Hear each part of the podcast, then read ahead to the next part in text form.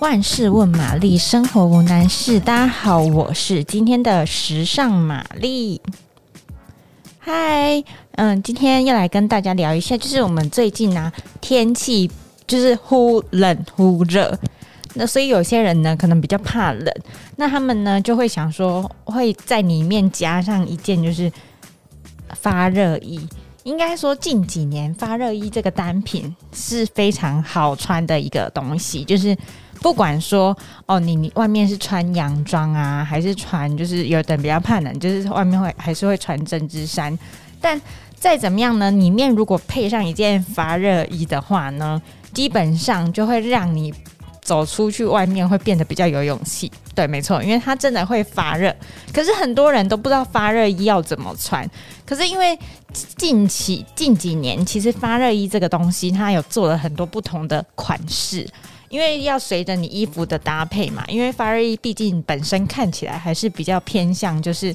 一个很内搭衣的存在，所以说它近几年有演变出一些新的款式，像是什么 V 领啊、圆领啊，然后有的袖子可能没有那么长，因为有的呃外面的衣服可能不是长袖，那可能是那种背心的那种款式。那其实呢，这些都是在秋冬就是比较怕冷的人衣柜里面一定要有的一个单品。那今天要来告诉大家要怎么穿，它才会很保暖。首先呢。你应该呢知道说，呃，因为很多人都会有一些疑问，但是有些人一定会有的一个比较多人会问的就是，其实我已经穿了发热衣了，可是还是不怎么热，还是不怎么保暖，怎么办？那其实有可能是你根本就是穿错了。当然，好，今天要从三个地方告诉大家，第一个就是发热衣的尺寸，有的人会可能会害怕说，是不是发热衣洗了会缩水？所以就是怕这样的事情发生，然后你就去买比较大一件的发热衣。其实，其实这个想法是错误的，因为这样子的话，如果你穿松松的发热衣在里面，第一个你外面可能要再搭衣服，那你这样穿起来可以不太美观。第二个是，其实你穿松松的发热衣在最里面的保暖效果是没有那么好的，因为选发热衣的时候，你就要选择最合身的尺寸，要这样。紧紧的这样包覆着你的肌肤，那它就是增加它你的肌肤跟衣服接触的那个面积，这样子呢，它呢才能确切达到发热的效果，那它那个保暖的效果才会就是达到最高层。所以说，你不要就是为了要选择说哦，我买大件一点，感觉比较保暖，错了，不对，你就是要买最合身的。这样子，再加上这样，你穿衣服的时候才不会觉得，哎、里面好像有一层什么在那边皱皱的。这样，所以知道吗？第一个就是一定要选择适合自己的尺寸。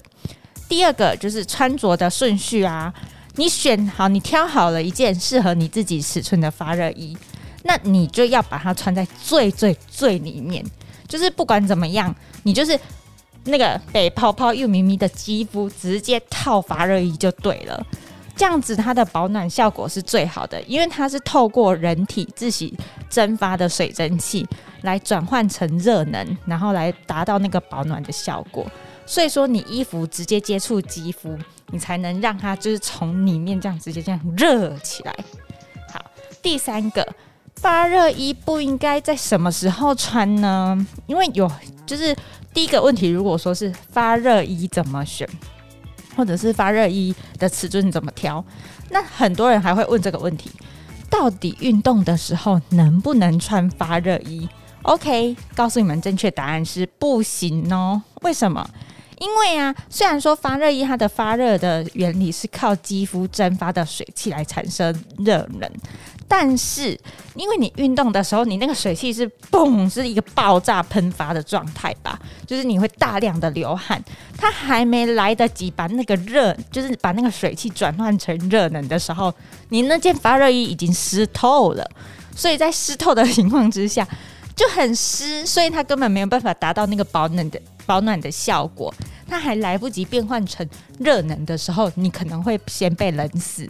OK，所以呢，在运动的时候就是不要穿发热衣哦，这样懂了吗？那这几天就刚好天气变得比较寒冷，那跟大家分享这个关于发热衣的一些小小的知识。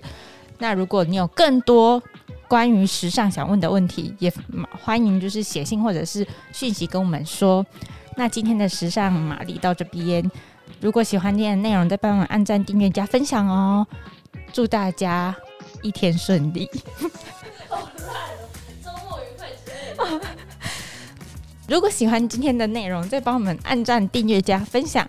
祝大家周末愉快，谢谢大家，拜拜。